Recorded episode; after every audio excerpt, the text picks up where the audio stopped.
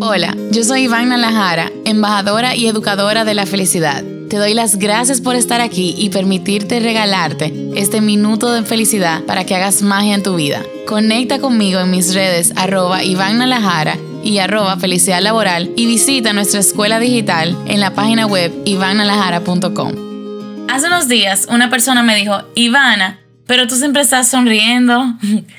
y la verdad es que aunque yo sí me permito sentir todas mis emociones y cada día voy aprendiendo mejor cómo gestionarlas, yo sí creo firmemente que la sonrisa es una técnica muy poderosa para ser feliz y que cuando decidimos sonreír a los demás como a modo de rutina, nos permitimos decirle al otro, te reconozco, te acepto, te valoro y estoy feliz de compartir este espacio y esta existencia contigo.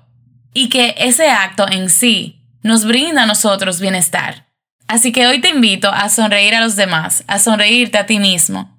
Y que si te sientes en un momento de estrés y no tienes ganas de sonreír, adivina que tu cuerpo puede engañar a tu mente y si sostienes una sonrisa por un largo tiempo, puedes recuperarte de un momento de estrés mucho más rápido.